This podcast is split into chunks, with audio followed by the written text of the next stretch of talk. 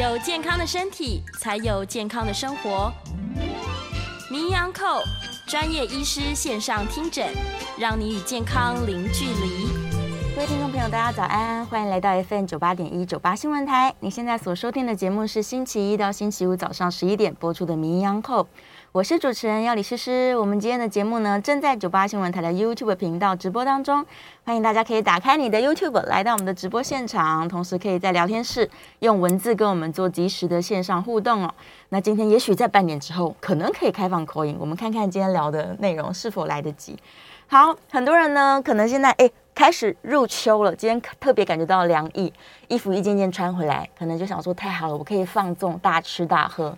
到明年夏天再来减肥吧，但这绝对是不行的。对，减肥是一生的事情，我们要维持良好的饮食习惯，才能够真正健康啊！所以今天在现场，我们请到的是这个作者《二十一天代谢回正饮食》的作者，营养师余竹青营养师，欢迎！哎，主持人好，各位听众朋友，大家好！看到这个书，我真的是有点开心。那、啊、真的吗？是，因为诗诗是一个神农尝百草，什么减肥法、饮食法我都试过的人。可是你很瘦哎、欸，所以你试了很多减肥方法。对，我什么都试，就是只要他现在在主流，然后有一些论少数的可能论文支持，嗯、我就会想说那试试看，去尝试这样。对对对对。那我们两个可能有点像。嗯。我在年轻的时候，我也试过非常非常多种减肥的方法，因为我自己是营养师哦，因为我学营养，我还是试了非常多大家认为的偏方。对 对，在营养师的观念，其实很多都算是偏方，是偏方，没错。对呀、啊，对，因为受正统营养学教育的话，其实我们都知道要均衡吃，什么东西都要吃，然后绝对不能偏食，才是比较健康的。可是我很明白，就是当你在很胖的时候，或者是你觉得你身上有一些赘肉，你体重想要往下降的那种心情，对，你会很想要急救章，就是你会很想要用。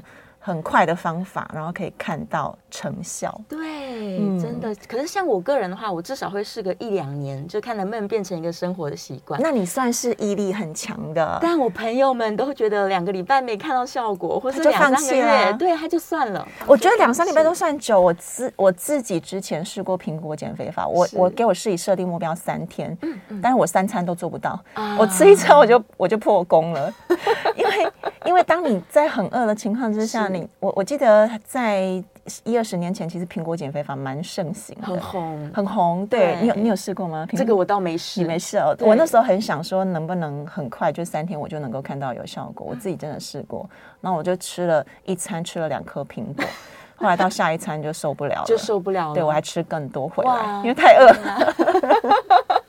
我是有试过一整天只喝优酪乳的。天哪，那应该也很空虚吧？很空虚，非常悲惨。对，而且我觉得你可能一整天喝的优酪乳的热量，我相信应该也不低哦。因为你在很饿的情况之下，你会喝更多，会喝非常多，就是大罐整罐喝掉这样。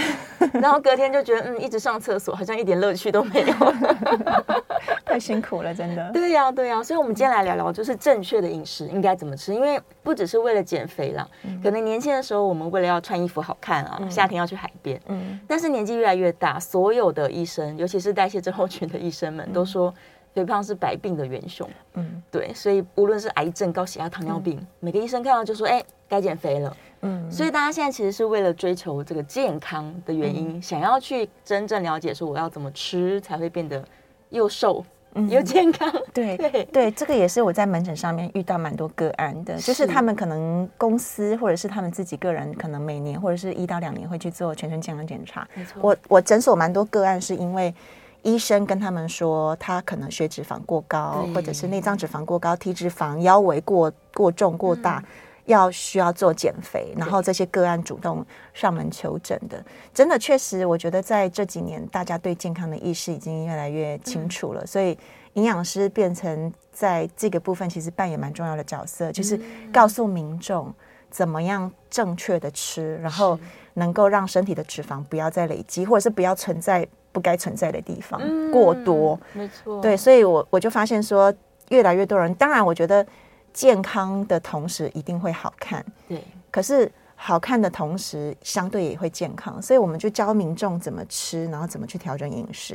哎、嗯，我觉得如果你观念正确的话，真的能够健康又漂亮哎！哇，太好了！所以整本书里面其实就在讲这个观念嘛，嗯，就是我们要先给自己二十一天的时间，嗯，对，不用说哎，我三天就要看到效果。对我，我觉得在门诊上面，我我跟很多来求诊的个案，我觉得讲更多的是观念上的问题，是因为我发现很多人对于营养或者是减重或者是健康的观念，其实网络上讯息很多，嗯，但是。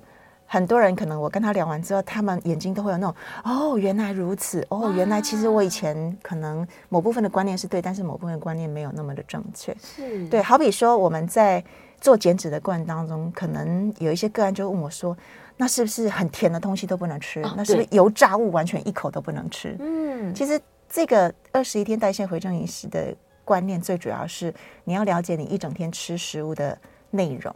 是，所以这本书会教大家，你可以先做一个礼拜的饮食记录，嗯，就是把你这一个礼拜饮食的内容通通记录下来。哦，其实它有点像理财一样，就是记账的概念。对，所以如果你能够先把你饮食先做记录完整下来之后，你就可以知道你现在的饮食状态，嗯，其实就是你现在身材的一个状态。啊。他们彼此之间其实就是一个动态的连接跟平衡。对对对，嗯、你怎么生活，你的身材就会呈现什么样貌。对啊，所以我们念营养学都会有一句话叫做 “You are what you eat”。对，就是你吃什么，你身材就会像什么。真的真的。对，所以二十一天代谢回正饮食第一周很重要，就是把你的饮食记录下来。先做饮食记录，先先不。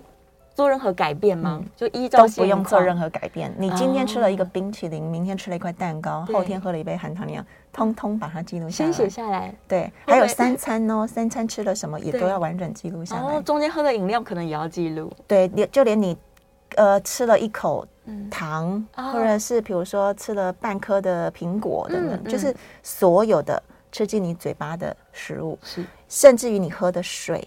茶饮通通都可以记录下来，嗯、对，是是是，先详细记录了解现况，对。对，然后了解现况之后，带着一个礼拜的报告来跟，你知道 你知道很多人呢、啊，他做完一个礼拜之后啊，他自己就有很大的一个领悟嘛，对，我都还没有开口，对，他自己看完之后，他就有的是有惊讶，有的会有惊吓，哦。对，是他可能想说还好吧，我没有吃的很差，然后做完记录才发现，对对对，就是会有很多的呃心理冲击。他发现说啊，原来我不我记不记录还好，一记录下来还蛮惊人的，嗯、很惊人吧？应该就会发现自己原来吃的如何。对对对，对，有些人可能就是只吃宵夜，白天什么都没有吃到。嗯，对，就是时间可能怪怪的。嗯、然后有的人也许是他认为说，哎，comfort food，我吃我只有吃一点点。对。但累积起来还不少，很大一点。但并不是说吃这些食物不正确，而是其实你现在吃的食物也反映着你现在的身心状态啊。对，因为我我这本书里头也讲的比较多，是有关于就是它的还有一个标题叫做“重拾倾听心里真正的缺乏”。重拾就是从吃的部分去倾听你心里面的缺乏。其实很多人会透过吃。有很大一半的原因是因为心理状态的缺乏，对，他可能是有压力，嗯，或者是可能是身体有缺乏某种营养素，都是有可能的，嗯，对，所以吃好吃对，打破代谢的负循环，也是这本书要教你做的，跟要讲的一个重点。哦，是刚刚有讲到非常重要的事情，其实身体是需要。均衡营养素的，嗯，可是有时候我们可能自己没有察觉，说我很偏食，嗯，可能某些东西我根本长期都是缺乏的。对啊，对，是啊，是啊，而且包括连水分这件事情也是啊。我们有一些个案是平常水分真的喝太少，哦，那水分喝太少这件事情会导致于身体有隐性饥饿的可能产生，是因为它身体。嗯，有些时候很聪明，有些时候没有办法那么聪明。比如说，你今天是缺乏维他命 A，对，他不会拼命叫你去吃胡萝卜，嗯，他可能就会释放饥饿的讯息，叫你去进食，哦、所以你会有肚子饿的感觉。是，那同时身体如果缺水这件事情，它一样有可能会有饥饿讯号出来。对，所以我们如果有一些个案可能会出现怎么？才刚吃饱没多久，又出现肚子饿，它它也有可能是身体缺乏水分。嗯，嗯，所以如果你想吃东西，或者是你感觉到肚子饿的时候，有一个方法教大家，嗯，你可以去先喝一杯马克杯的水。哦，先喝一大杯水。对，你喝完之后，如果过了五分钟，发现这个饥饿感不见了，嗯，那么其实你不是真的肚子饿。只是缺水而已。对，你非常有可能是缺水哦，所以它不一定会用口渴的讯号表现，可能是饥饿。嗯、是哇，天哪！对，所以其实身体蛮奥妙的。嗯、还有包括像比如说，你平常如果是白天工作很忙的人，嗯、然后很多人是一下班之后就会。大吃一顿，犒赏自己一顿。其实，为什么你一放松之后，这个饥饥饿讯号会特别强烈？原因是因为当你在压力紧绷的情况之下，其实你的呃身体的这个压力荷尔蒙会让你不想吃东西。嗯。可是当这个压力讯号解除之后，身体担心你有可能会有下一波的饥荒。哦。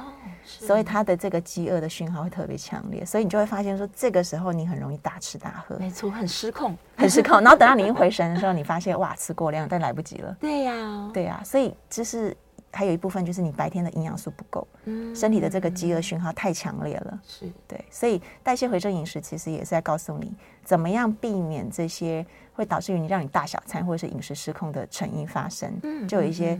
方法可以去避免哦，是，所以我们还要观察一下，内观一下自己的压力是不是太多了，嗯、对，然后我的饮食究竟跟我的情绪有没有正连接？嗯，对，真的很多很多人就是因为压力大，他一下班就大吃，是还想要喝酒放松，对对对对对，很多人是这样子，超级多人，对，然后回去就睡着了，是啊，他会觉得哇，吃的很饱，肚子饱饱的，然后喝了酒哇，很好睡，很舒服，有舒压，对。对，然后他就发现他的体重一天比一天。对啊，重，然后肚子比一天比一天大，一直大起来，然后可能就脂肪肝了。然后等到医生说要减肥的时候，想说完了，这怎么逆转？不知道怎么逆转，很困难，很困难。很困难。哎，是那个主持人刚刚有提到一个那个脂肪肝，嗯，这也是目前我观察很多肥胖者他们伴随带有的问题。是，可是他们自己可能没有意识到这件事情。嗯，其实脂肪肝这件事情在这几年也被很多研究去报道，发现它跟很多代谢的疾病，嗯，甚至于跟很多呃肝脏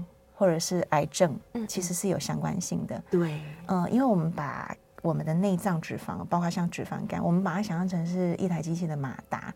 我们身体如果是马达运作顺畅，其实它的各方面代谢是好的。可是脂肪肝就好比是你那个马达卡了很多成年的油垢，对，它根本转不动。是。所以我们就发现说，你脂肪的代谢率跟你脂肪肝其实是一个成正比的。嗯，你的脂肪肝累积的脂肪越多，你身体的代谢是越来越慢的。是，嗯，是，对就是肝脏它在身体负责太多事情了。嗯，所以一旦它经年累月这样疲劳，嗯，有一天它不工作了，完蛋，就产生很多很多代谢会停摆。对对。可是当他已经说啊，我都脂肪肝了，我现在都胖成这样，然后医生叫我要减肥的时候，他这个起步。好像非常的困难呢，嗯、所以通常你会怎么建议这样的人说？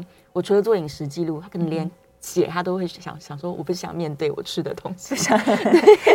其实应该你要去思考，因为通常会有脂肪肝的人，或者是比如说身体已经胖到那种程度，或者是已经被医生警告这件事。对，其实他应该是身体有很多的讯号。嗯，我讲的那个讯号可能是一些不好的反应的讯号，其实应该都出现了。哦，所以。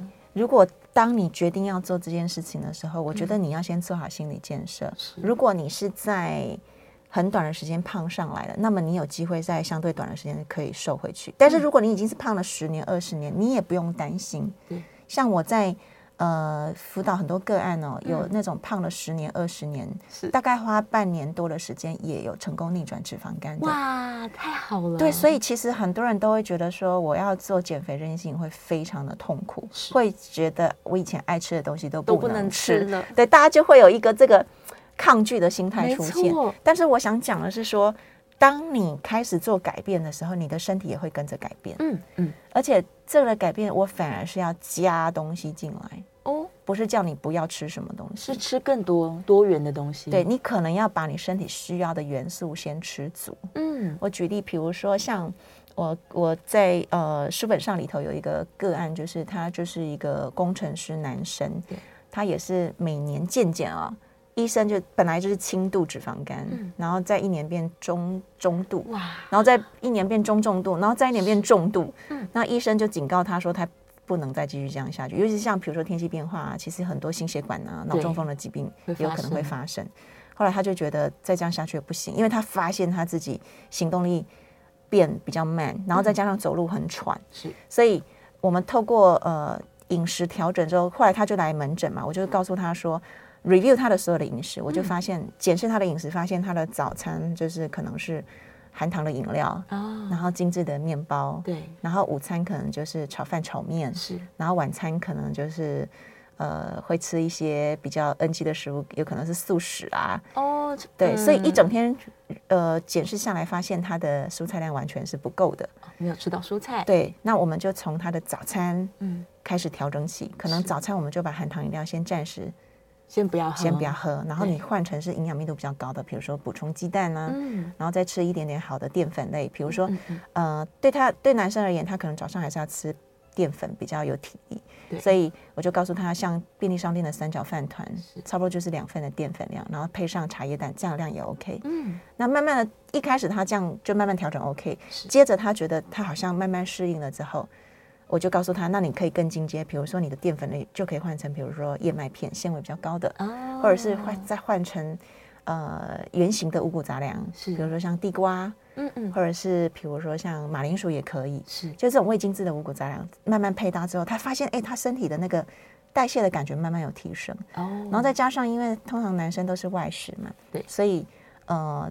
他后来就跟他家人讨论，那能不能帮他准备一点点蔬菜？嗯，所以他在午餐跟晚餐就可以把蔬菜量把它补充进来。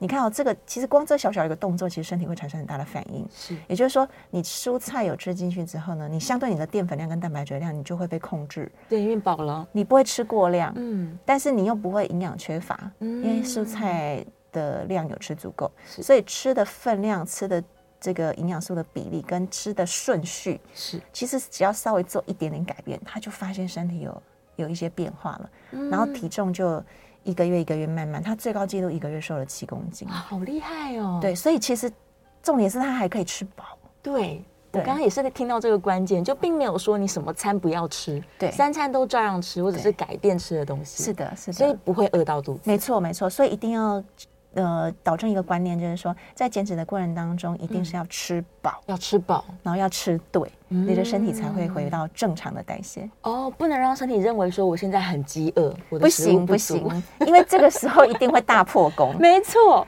对身体就会想说我现在没有食物不可以，对对对对对多吃一点。对，除了你身体的这个会饥饿反复之外，嗯你的心理状态绝对是无法心情很差。对。当当你心情很差，真的你会你会很想怒吃，对。对，想说好，那我就忍过二十一天，我第二十二天我就要大爆吃，然后就崩溃。这这绝对是 才会加倍奉还。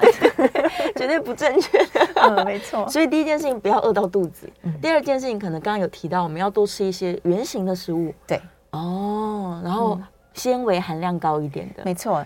对哦原型食物的话，它的特点就是它的营养密度非常高，就是我们身体需要的营养素，它一定可以补充得到。嗯第二个是它纤维量足够，它会让你有饱足感。是再来就是你的升糖指数不会这么的高。啊对，因为我们现在日常生活中的饮食其实充斥太多加工品了没。错，对我，我回想起就是我们小时候哦，嗯我发现加工品的比例很很低耶。你要吃到，没什么加工品，对，你想吃都可能还吃不。现在是你想避都避不了。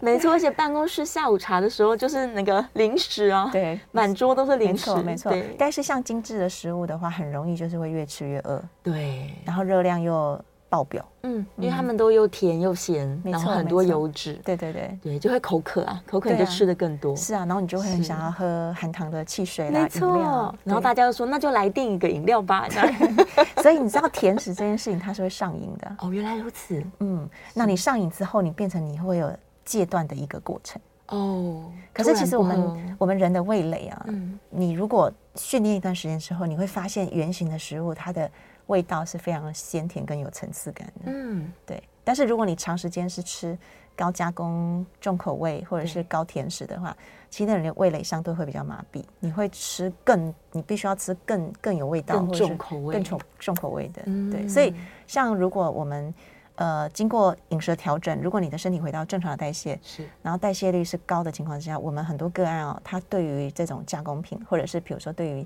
精致的食物或者是甜食，他吃完之后，他身体会有自动排斥的反应。对我也是。哎，恭喜你，那你目前是一个代谢非常非常快速的一个身体状态。就是你以前常常吃这些加工食品的时候，你就是越来越没感觉，真的像营养师刚刚说的。对但一旦你慢慢把它戒掉，你就会吃得出来。有时候你甚至连这个调味料好不好都会知道。对对呀、身体就变得很敏感。对对对，所以我在跟个案就是帮他们做营养疗程的时候，个案如果有这样子的反馈，代表其实他们有回到这个轨道上面。太好了。对我们，我们如果代谢要回正的话，其实它会有一个节奏感。是，如果你的身体慢慢开始出现这些讯号，我们讲了瘦体质的讯号，那么恭喜你，你就是进入了这个。回正的一个轨道上面是，所以我们刚刚一开始有提到，如果说你本身是体重比较重，或者是脂肪肝，或者是腰围体重过高的，其实你身体一定有一些讯号在告诉你。不可以再这样下去了，你一定要去正视这些讯号。哦，是，所以它真的是要内观，不是只是观察情绪，还有你身体对食物的反应。没错，没错。所以这本书里面也会讲到很多，你怎么观察你自己身体的变化。是，像包括你每天早上睡醒的精神状态，对，你昨天晚上的睡眠品质，哦，你今天白天的精神状况，你肠胃的消化状况，你的排便的状况，你的皮肤。你的肤色、你的口气等等，其实这些在在都在反映你身体现在在告诉你的讯号。哇，嗯，所以从这些细节观察，我们可以知道说我现在到底是胖体质还是瘦体质。对对，你可以观察得出来。哦，真的。然后好了，透过这本书的教你的方式，是你可以让身体回到正常的代谢的状态。回正饮食其实就是其实是让你身体回到你本来应该有的正常的代谢。你本来就有，只是因为可能。过往有不正确的饮食习惯、生活习惯，或者是没有好的睡眠习惯等等，嗯、导致于你的代谢混乱。是，但是这些都可以被打破，也可以帮他拉回到正常的常轨。嗯，嗯，所以心理上面可能要准备好，说我不要害怕改变饮食。嗯，因为现在我觉得好像不能戒掉的食物，不见得是。对身体健康的，嗯，对，可能只是你心情上或者目前依赖它，没错，没错，对，然后慢慢调整之后，先内观检查自己，对，调整之后其实也不会饿到肚子，是啊，是啊，对，而且人真的是可以改变。对呀，对呀，就是心心态上面，你有你有正确的心态，你就不会恐惧去害怕它，因为大部分人都觉得他不想要放弃现在的舒服的状态，没错，对，他不想离开他的舒适圈，对对对对对，没错，是，但不行啊，还是改变一下，对，因为毕竟健康最重要嘛。是啊，我们大家都说现在这个年龄越来越高龄化，可能我们都可以活到八九十岁。但是，假如我要卧床很久，嗯，那绝对不是大家乐见的事。没错，没错。对，所以减肥不是年轻人的专利，是每一个人。嗯，对，每一个人都要健康，然后瘦的好看。没错，没错。而且很多人呢，都会把代谢 这件事情怪给年纪。哦，对，我年纪大了，我代谢自然很慢。对，他会找理由告诉自己说，啊，是因为我年纪大，或者是有一些生过孩子的妈妈会说，啊，那是因为我怀孕的时候。怀一个胖十公斤，怀两个胖二十公斤，所以我现在变了。都对，很多人说他体质改，对，你的体质确实改变了，但是你的体质也有机会改变回调回来，调整回去。好，我们稍微休息一下，进段广告。广告中，回到 FM 九八点一九八新闻台，你现在所收听的节目是星期一到星期五早上十一点播出的《名医央叩》，我是主持人要李诗诗。今天我们在节目中正在讨论哦，如何用健康均衡的方式，而且只要给自己二十一天的时间。我们的代谢就会回到正常来哦，所以也不用饿肚子，嗯，对，也不用很极端，说什么不能吃这样。对，再次欢迎我们今天的来宾是营养师余朱青，欢迎。嗯，好了，回来继续聊聊。可能有一些听众朋友想要 call in，我先把 call in 专线念出去好了。你如果有相关的问题，欢迎大家打电话进来，零二八三六九三三九八，零二八三六九三三九八。好，继续回来聊。刚刚有提到。吃的对，我就可以变成瘦体质。嗯，但到底什么是对，什么不对？嗯，很多人都会想说，那我要减肥，我就是要挑那种热量很低，对，然后看似呃不会变胖的食物，就吃蒟蒻，每天吃蒟蒻，或者是比如说我就狂吃青菜，吃沙拉这样子。对，对，其实，在代谢回正的这个过程中，我几个重点一定要做到的，就是其实。你要吃饱这件事情，你一定是要挑选营养密度高的食物。什么叫做营养密度高的食物呢？呃，我们在食物的摄取的分配，我们如果简单区分哦，就是我们有蛋白质、有淀粉类、有油脂类、有蔬菜类、有水果类。其实这五种东西在你减脂的过程中，你都要吃，都要吃到，都要吃到。那我们只要避开加工品。其实很多人都说，那我减脂我就不要吃淀粉，对，是会瘦比较快。没错，其实你一定要吃足够量的淀粉，维持你身体的代谢，它才不会把代谢关闭。哦，那当然市面上有很多减糖或者甚至于是生酮，这个不在我们今天讨论的范。我们今天讨论的如果是均衡的饮食的话，其实你只要淀粉不过量，稳定的供应它，让身体维持在正常的代谢。因为我们以前学营养学是。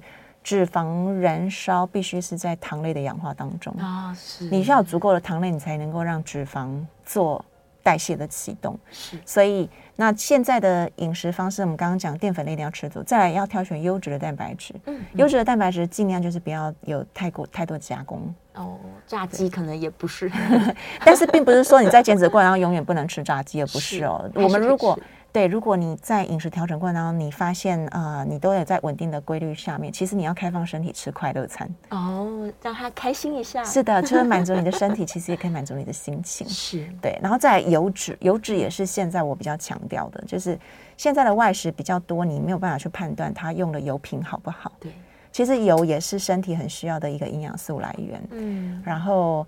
再来就是油脂，我们尽量避开一些西式的糕饼点心，因为它比较多可能是氢化奶油或者是加工过的油品。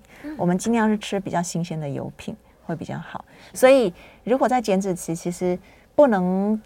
呃，大部分人都外食比较多。如果能自己做是最好，因为你能够 control，就你能够控制那个食物来源。对，知道说好的油，然后好的淀粉啊。对对对，没错。因为外食有一个会吃到不好的油，嗯、就是因为它很多食物有隐藏的热量在里面。比如说你在外面如果吃一个宫保鸡丁或糖醋排骨好了，嗯，它的肉品其实会先炸过啊，再去呃做调味。是，那它的那个油炸油好不好？你没有办法知道，不知道。其实你只是想要吃宫保鸡，你没有想要吃不好的油，可是你没有办法判断，哦、你就会默默不小心吃进去了。是，所以要自己能够煮是最好的，是最好，就是你比较能够掌握你有没有吃进去，你原本没有计划要吃的。嗯，我们吃外食比较容易，我们都讲这个会有冤枉肥。对。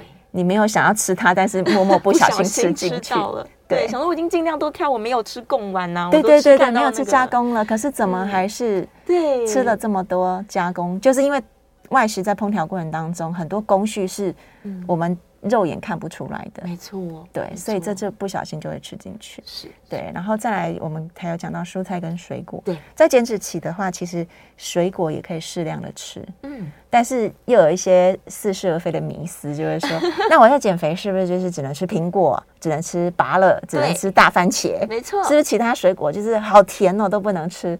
其实所有的食物都能吃，但是就是有适当的吃，适量的吃，分量怎么去控制的吃，还有就是整个餐食的一个比例原则。所以我们在呃门诊个案上面会教很多个案怎么样，包括这本书里头也有教大家，就是如果你要做减脂的话，你的这个餐盘你怎么去配置它？嗯嗯嗯，重点其实是你怎么挑选食物跟这个比例怎么做是才是关键的哦。所以他真的很想吃芒果是可以吃的，当然可以吃一点，这样当然可以吃啊，但是你。你不能说哦，我今天好想吃芒果，两大颗芒果吃光光这样，这样是绝对不行的，因为你你可能糖分太多之外，你其他的营养素没有摄取到。嗯，我们很重视的是，你一定要有摄取到你身体今天代谢所需要的营养素，是。这个是关键，因为这才是你身体能不能启动你的代谢的一个根本。根本最重要的事情，对，没错。所以不管我的年纪到了几岁，我只要想要启动它的正常代谢，你从现在开始改变，就从饮食来就可以。对，像我很辅导很多个案哦，六十几岁的已经当阿嬷了，对，他都恢复到四十年前他生孩子前的体重了，好厉害哦！对啊，所以那那个阿嬷瘦下来之后，他就跟我说。都不要再找借口了。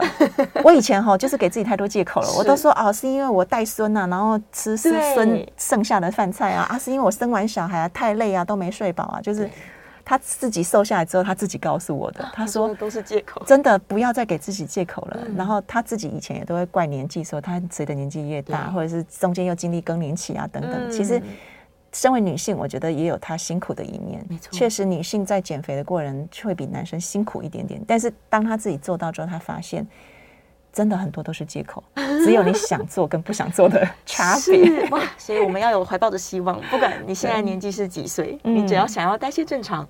都是非常有机会的，是，而且完全不用饿到肚子，没错，而且是开心的做这件事情。嗯、就是当他跟我分享这个过程的时候，他发现他真的很开心，因为他发现原来没有他想象中这么困难，对呀、啊，没有原来他想象中这么的辛苦。要、嗯、呃，因为他自己也试过非常多减重方法，我相信可能听众朋友也是。自己也试过非常非常多方法，但是都不见成效。嗯、可能要回过头来检视，到底是问题出在哪里？你有没有对症下药？你有没有努力错方向了？对 对，可能大家太努力了，有可能太努力到比较那个，有可能这太努力，然后方向没有做对。对呀、啊，嗯、很多人是这样，他可能热量都吃的不足，太少了，没错，对，长期营养不良。好，我们在电话线上有一位听众朋友空音进来，是王小姐吗？王小姐，请说。两位好，你好，请问营养师哈，那像那个绿豆跟红豆，我们知道它不是豆类，嗯，算是淀粉。对，那那请问，如果我们喝那个绿豆汤、红豆汤，我们是要怎么？是把它当主食来看待呢，还是说只是当点心吃就可以？啊，这样吃了可以不要说，哎呀，吃了更多更多淀粉更胖。嗯，OK，呃，那这个问题非常好，非常好的问题。对，因为这个问题，我相信应该也是大家想要知道的问题。嗯、他刚刚提到那个。绿豆跟红豆哦，对呀、啊，绿豆跟红豆在营养学分类上面，它是属于淀粉类，是淀粉。那我们刚刚有讲到，就是你一整天的食物的分量，我们如果帮你规划好了，你要看到你的这个绿豆跟红豆，你是要放在点心吃，还是放在你一整餐餐后当甜点、嗯、都可以。那我们已经知道它是淀粉类了。嗯、举例，如果你今天一整天你可以吃六份的淀粉，我举例哈，那你如果今天这个绿豆汤，它大概半碗可能有两份，但是里头又、嗯加一点糖啊，对，那那那么你今天的淀粉类你就拨部分的扣打给他，给他。那么你今天吃它，你不管是当点心或当正餐都无所谓，无所谓。对，所以我们在减脂的过程当中，你要算好分量哦。对，是。然后再来就是添加了这个精制糖，你就稍微控制一下。说实在了，你如果完全无糖，真的也很难吃。对，所以我也我也没有很建议说啊，你为了要吃的很健康，你一点甜都不吃，我觉得也不用这么的。紧张。是。对，那这个点心其实相对于你去喝一杯珍珠奶茶，其实红豆汤跟绿豆汤比珍珠奶茶好啊，因为它毕竟是天然天然的食物，而且它还有一些营养素，还包括还有钾离子，可能还有利尿的效果，然后它还有纤维质含量是高的，是，所以像这种点点心，你把它当点心吃也 OK，嗯，对，所以这样应该有回答到那个刚刚听众的问题哈，就是算在你一整天的分量里头，可以吃的，是的，是的，是你要有取舍。有取舍，对。如果今天你多要多喝一碗，那么你你的淀粉类，比如说你本来要预计要吃的饭或者是面，你稍微做一点减量，留一点点空间给他，这样你又可以享受甜食，营养素又摄取得到，对，又开心，真好。对啊，听起来就很有希望。是啊，是。但这个分量没有很难算吧？我们可以分量其实很简单，很简单。我通常用最简单的方式，但是因为每一种食物的分量大小都不同，这个很难记。记了也会忘，所以最简单的方式就是鸡蛋大小哦，一个鸡蛋。淀粉类我们就是用鸡蛋。举例，比如说你今天吃白饭是一颗鸡蛋，两颗鸡蛋大小。两颗鸡蛋。你今天想要喝一杯绿豆汤，它可能大概也是两颗鸡蛋大，你就可以用这样去换算它。哦，这样就四份这样。对，哦，就是你就可以去去替换它。是是。比如说你本来是吃一碗白饭，对，那今天又要喝一碗绿豆汤，那你们你就。白饭可以减半，然后绿豆汤大概也喝半碗，这样你就可以平衡它了。哦，这样太简单了，很简单啊，就换算是很简单的。嗯，不不不用说很精确，要算说绿豆汤多少卡路里，然后饭太辛苦了，太辛苦了。我我们讲执行，对，就是最简单的直观视觉可以去比较的就差不多就好了。对，是太好了。OK，电话线上又有另外一位听众朋友，好，欢迎进来，是陈先生，陈先生请说。呃，你好，请问一下哈，那个。地瓜还有那个燕麦，嗯，也算是淀粉类吗？另外 就是说那个洛梨要怎么吃啊？OK，太好了，嗯，我也很爱吃洛梨。对，我觉得他的问题都很好，都是也是呃，每个人每天日常在吃的时候会遇到的问题。没错啊，我大家问问说地瓜地瓜跟燕麦这两个也都是很好的五谷杂粮，是，但是我们要注意哦，地瓜呃。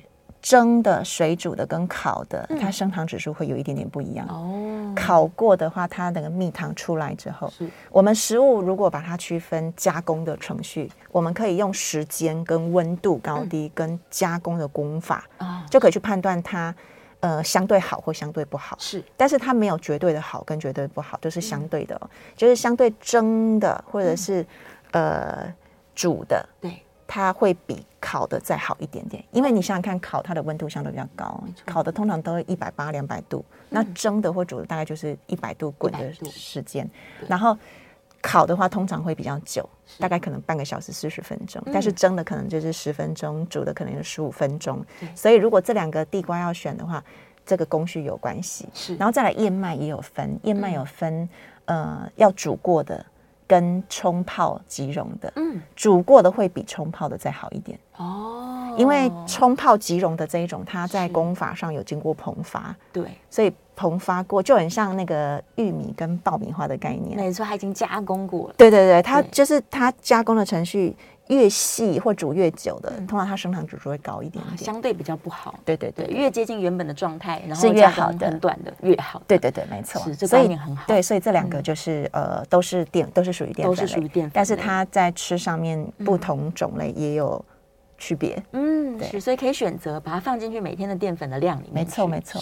那第二个问题，关于酪梨怎么吃，我们广告回来之后再来解答它。嗯，稍微休息一下，进段广告，广告之后马上回来。欢迎回到 FM 九八点一九八新闻台，你现在所收听的节目是《名医央叩》，我是主持人要李诗诗。我们来到最后一节的节目里面了，再次欢迎今天的来宾是营养师于朱清，而且要把这个书拿起来，二十一天代谢回正饮食，对。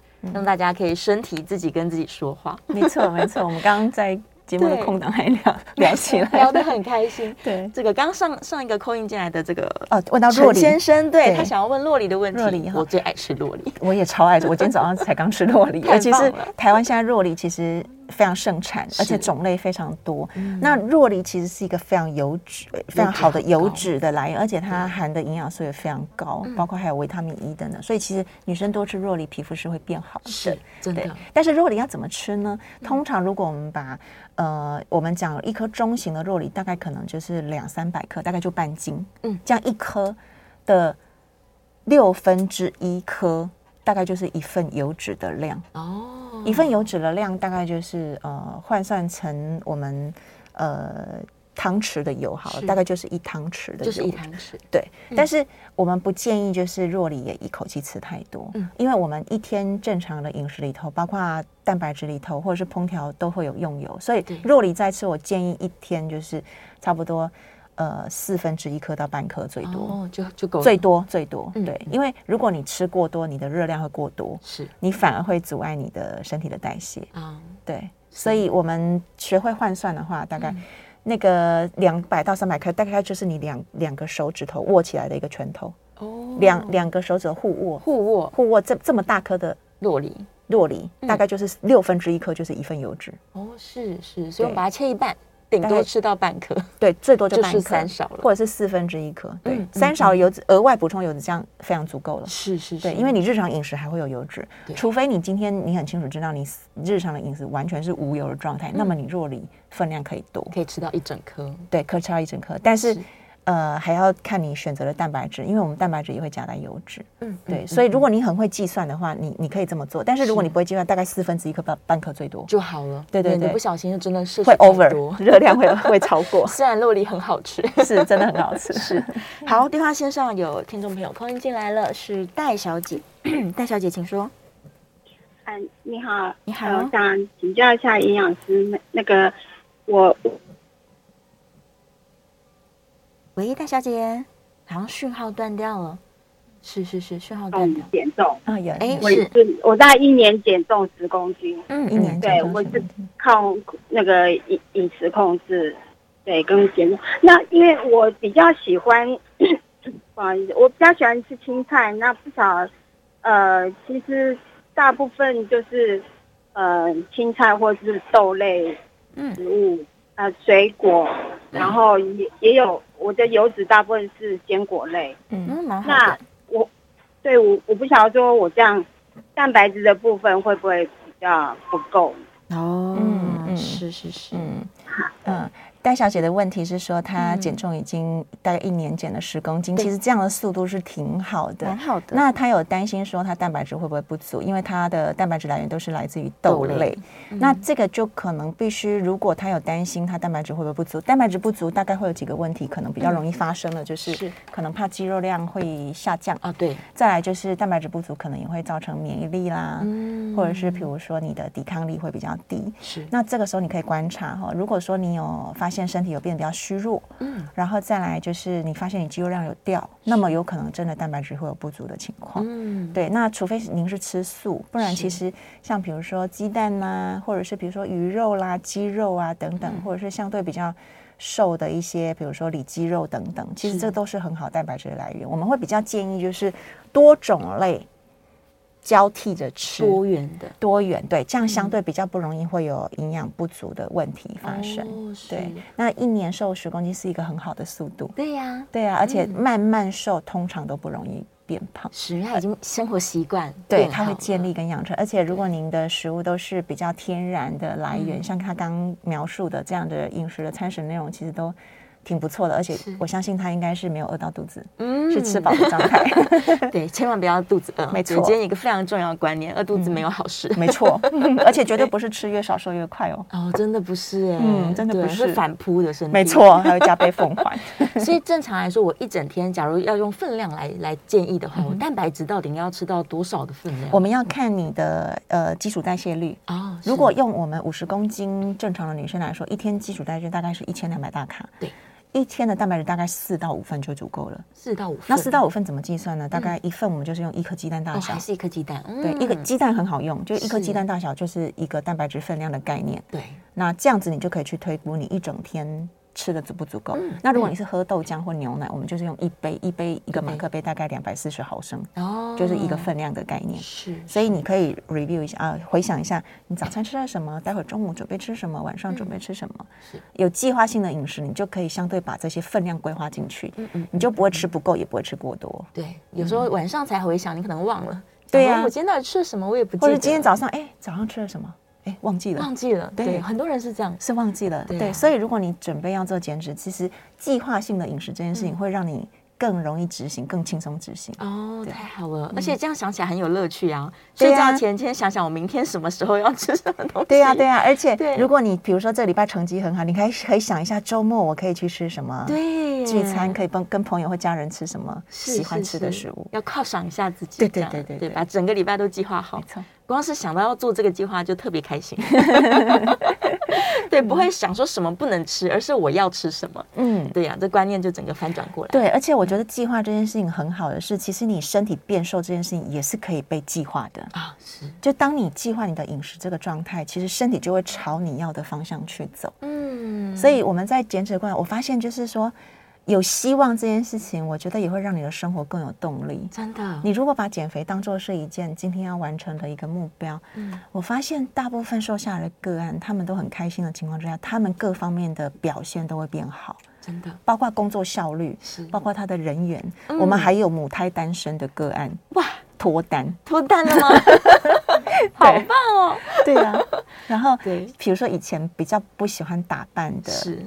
可能生过孩子的妈妈，她发现她开始去买一些贴身的洋装啊，太好了。然后开始会化妆啊，然后开始会打扮啊，剪头发啊等等。我看到这些变化，其实是还蛮有成就感，越来越有自信。没错，相信他们是很开心，因为这个减肥再也不是减法，它是加法。是的。好，电话线上有位张先生，张先生请说。哎，呃，您好，你好，我想请问一下哈，那个我们常说蔬果五七九啊，我想第一个问题就是这个五七九。是指一个拳头，以每一个人的分量说自己的拳头大小嘛？那这个拳头的大小是指体，第一个是呃是指体积嘛，是吧？嗯啊啊，第二个是想请教的是，它是生的还是熟的？啊，那当然水果是指生的嘛。对。那蔬蔬菜类是生的呢还是熟的？嗯，第一个问题。第二个问题就是呃，比如说呃水果来说的话，比如说芭乐，芭乐最呃。就是因为拔了有还有籽的部分，那我们那个五七九是指它的肉要把籽去掉来算它的呃分量，这个体积分量吗？这是呃所关蔬果五七九的部分。啊，有另外有关蛋白质的部分，我想请教一下，就是呃那个我们说要吃每一餐要吃一个手掌的肉，那这个一个手掌当然也请教是指生的还是熟的？那这个。是含手掌心不含手指头吗？嗯，那这个呃，以上谢谢。好，张张先生的问题很专业哦。是，对。然后他问到那个蔬果五七九，对，我们建议拳头就是用自己的拳头，自己的拳头，然后是用煮熟的，哦，熟对熟的，因为如果是生菜的话，还没煮之前，其实它非常的蓬，对对。但是如果用正确的话，那应该是用生重一百克，就是一份蔬菜的概念哦，一百克，对。但是因为大家不可能吃饭的时候带个秤，对对，所以就是煮熟后的拳头，一个拳头。对，那如果还没煮之前的生菜，其实它体积大概会有三倍哦。对，所以如果你是去生菜沙拉，你说我吃了一大盘的生菜，它有可能。只有一点点，对，像便利商店，呃，大家比较好取得的那种一盒的这种沙拉，是，你可以看后面的重量，有的是一百克，有的一百五十克，有的一百八十克，啊、所以你看哦，那个方形的这么一盒啊，是，它才一点五份，如果一百五十克，大概才一点五份，蛮少的。对，所以我们蔬果五七九其实是用熟种，熟种。对，然后用拳头算，拳头算。对，然后刚刚还有问到水果哈，像有些会去壳啊、去籽啊等等，这个的拳头也是用去壳去籽的量，就是可食量，吃的部分，可以吃的部分，不能吃的都要去掉。对对对，是是是，对，这是第一个问题。第二个问题说蛋白质，蛋白质掌心大，对，其实是不含手指头，不含这样的掌心，只有 掌心。对对对，这个是做不做减脂，就是正常人一一其实一餐吃这样的一个掌心啊。对。那掌心，因为肉呢，它又有收缩率的问题，嗯，嗯，有的收缩率会高达百分之五十。哦，会变得很小块。对，可能比如说本来体积这么大，嗯、然后煮完之后会缩成一半，是。所以其实如果要算的话，其实是还没煮之前比较准确，哦、比较准一点。对，因为像虾还没煮之前这样，然后煮完之后它会缩起来，对。对对，所以还没煮之前是相对比较准确一点。是是，只是说我们在吃东西的时候，通常它已经煮熟了，你没有办法判断它还没煮之前体积多大。对对，那大概就是因为有的会缩，有的不会缩。那我们就是大概平均这样算，基本上比掌心再小一点点吧。对，这样可能安全一些。对，还有就是不要吃到很撑。啊，对，吃到饱了就好了，大概七八分，你感觉七八分就 OK。好，我们今天非常开心，在节目中真的聊不完，有太多内容了，下次再请你一起来聊聊。没问题，下次见，拜拜。